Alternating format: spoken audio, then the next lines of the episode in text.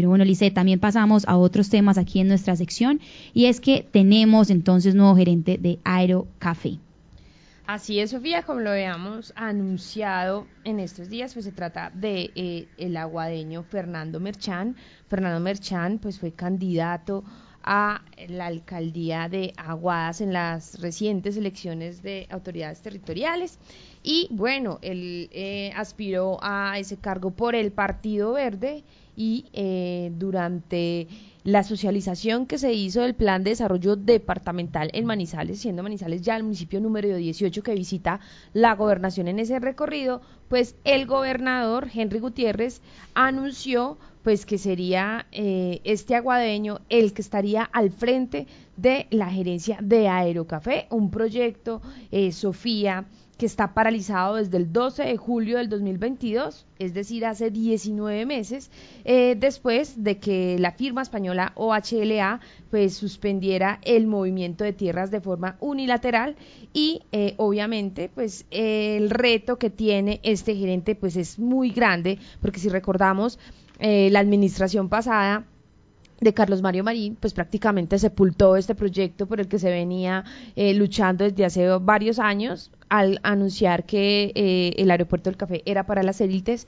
y obviamente pues digamos que esos recursos eh, se vieron un poco embolatados y siguen embolatados porque eh, de Aerocafé se habla desde hace muchos años. Si uno mira la historia patria que sale publicada eh, en nuestro impreso, pues uno ve que hace 50, 80 años se hablaba del proyecto del aeropuerto del café y estas son y este es el pleno siglo XXI en que Manizales todavía no cuenta con un aeropuerto internacional y bueno, él pues está a la expectativa y también con muchos retos y obviamente eh, de entre esos retos es que está eh, pues que este proyecto pues avance y que verdad pues se vean resultados.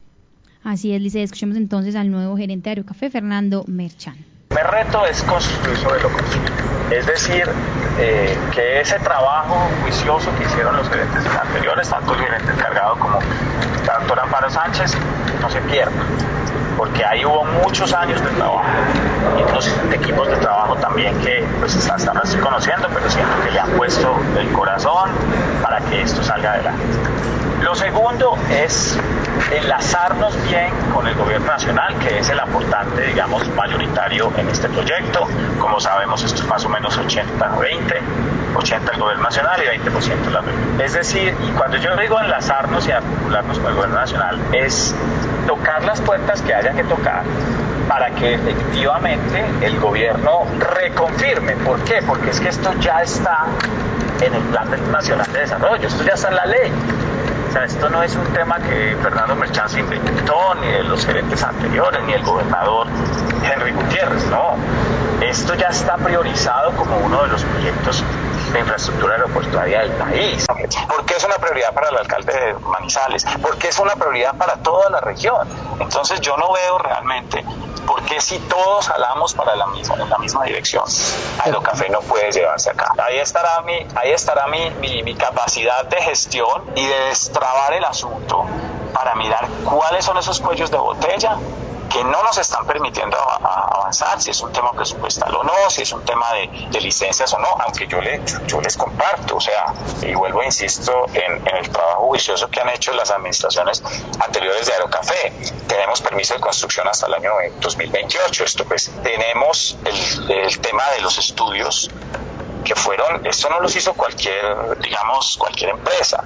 No, estos estudios de solidez técnica fueron validados por un consultor internacional que contrató el Banco para, para el Desarrollo de América Latina y pagados por ellos además. O sea, esto digamos que ya tiene un soporte que no es menor. El municipio de Palestina, el 9 de febrero, el, el Consejo, en pleno por unanimidad, actualizaron el Plan Básico de Desarrollo Territorial. Entonces hay voluntad también local. No veo pues por qué esto no pueda eh, hacerse realidad.